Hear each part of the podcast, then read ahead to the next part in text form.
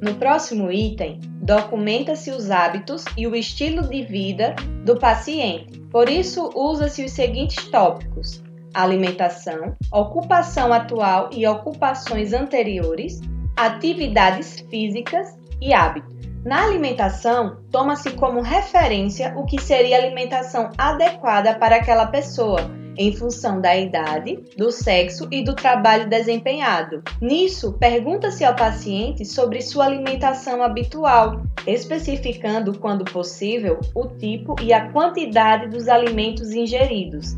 É o que se chama de anamnese alimentar. Também devemos questionar sobre o consumo de alimentos à base de carboidratos, proteínas, gorduras, fibras, bem como a ingestão de água e outros líquidos. Com a finalidade de facilitar na escrita da anamnese, sugerem-se algumas expressões, nas quais seriam sintetizadas as conclusões mais frequentes, como por exemplo, reduzida ingesta de fibras, insuficiente consumo de proteínas, com alimentação à base de carboidratos, consumo de calorias acima das necessidades, alimentação com alto teor de gorduras reduzida ingesta de verduras e frutas, insuficiente consumo de proteínas sem aumento compensador da ingestão de carboidratos, baixa ingestão de líquidos.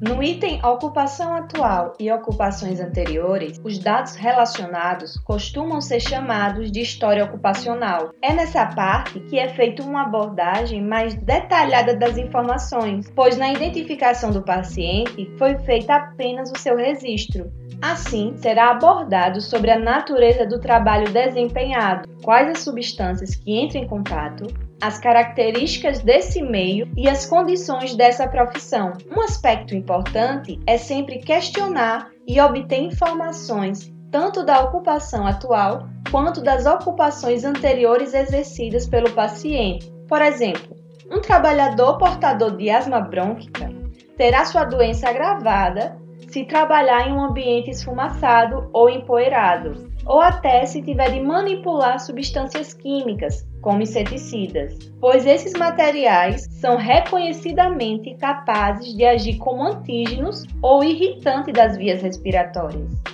Outro aspecto importante é o conhecimento sobre as atividades físicas, pois há relações entre algumas enfermidades e o tipo de exercícios físicos praticados, e também quando não há essa prática. Por exemplo, é comum a ocorrência de lesões degenerativas da coluna vertebral nos trabalhadores braçais e a maior incidência de infarto do miocárdio entre as pessoas sedentárias. Logo, devemos questionar qual tipo de exercício físico realiza, por exemplo, natação, futebol, caminhadas, e também a sua frequência, se ela é exercida diariamente, três vezes por semana, e a sua duração, por exemplo, 30 minutos ou uma hora, e há quanto tempo pratica, há um ano ou três meses.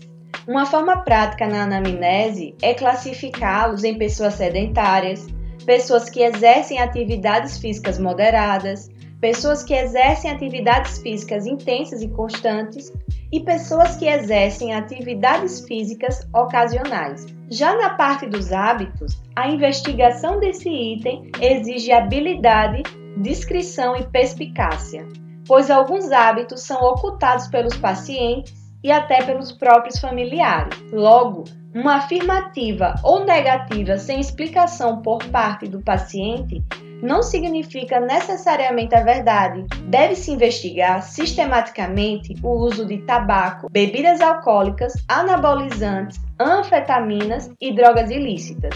No consumo de tabaco, investiga-se com registro do tipo, se é um cigarro, se é um cachimbo, charuto ou até cigarro de palha, a quantidade, a frequência, a duração do vício e se já tentou parar de fumar. Caso o paciente seja ex-fumante, perguntar sobre a quantidade que fumava e por quanto tempo e há quanto tempo parou de fumar, ou até se o paciente é um fumante passivo.